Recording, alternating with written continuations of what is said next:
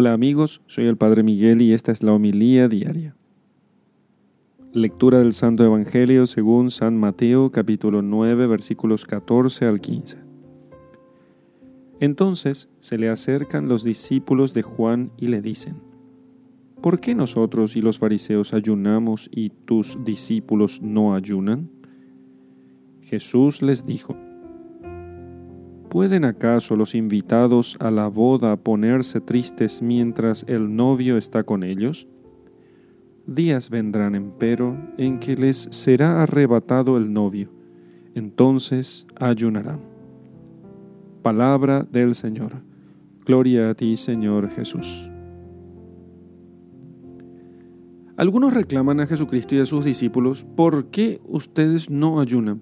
Y Jesús responde simplemente diciendo que ellos sí ayunarán cuando el novio, que es Él, porque Jesucristo es el novio de la iglesia, les sea arrebatado.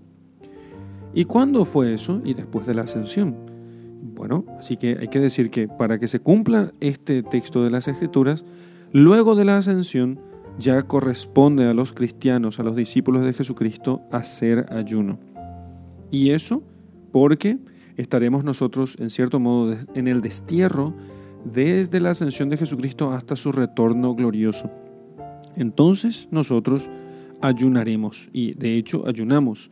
La práctica del ayuno en la iglesia es antiquísima. No hay santo que no la recomiende.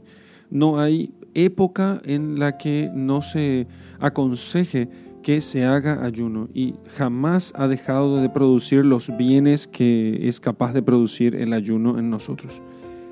Por tanto, Pensemos que se nos ha arrebatado al novio porque ha sido llevado al cielo y entonces es tiempo de que nosotros ayunemos. ¿Por qué? Porque por una razón muy simple, muy, muy fácil de entender. El ayuno consiste en quitar comida, ¿cierto?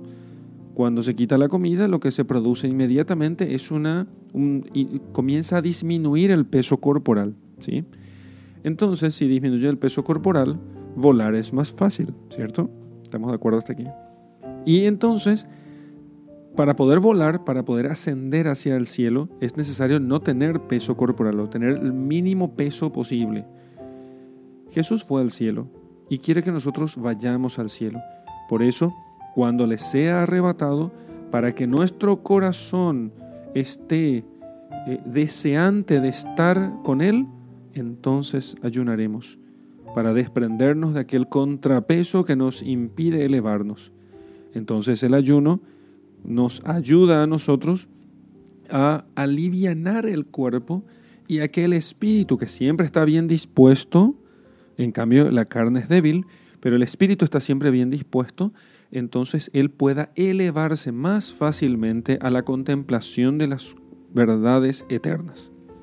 De hecho, Jesucristo ahora que ya está en el cielo, ya no está presente visiblemente en medio de nosotros, nos invita entonces a que nosotros podamos ayunar para que podamos estar más livianos para las cosas de, del cielo, las cosas de arriba. No despreciemos entonces el ayuno corporal, el ayuno de alimentos. No los despreciemos, no despreciemos la tradición de nuestros antepasados. Al contrario, miremos el ejemplo de los santos y entonces nosotros llegaremos a ser como ellos.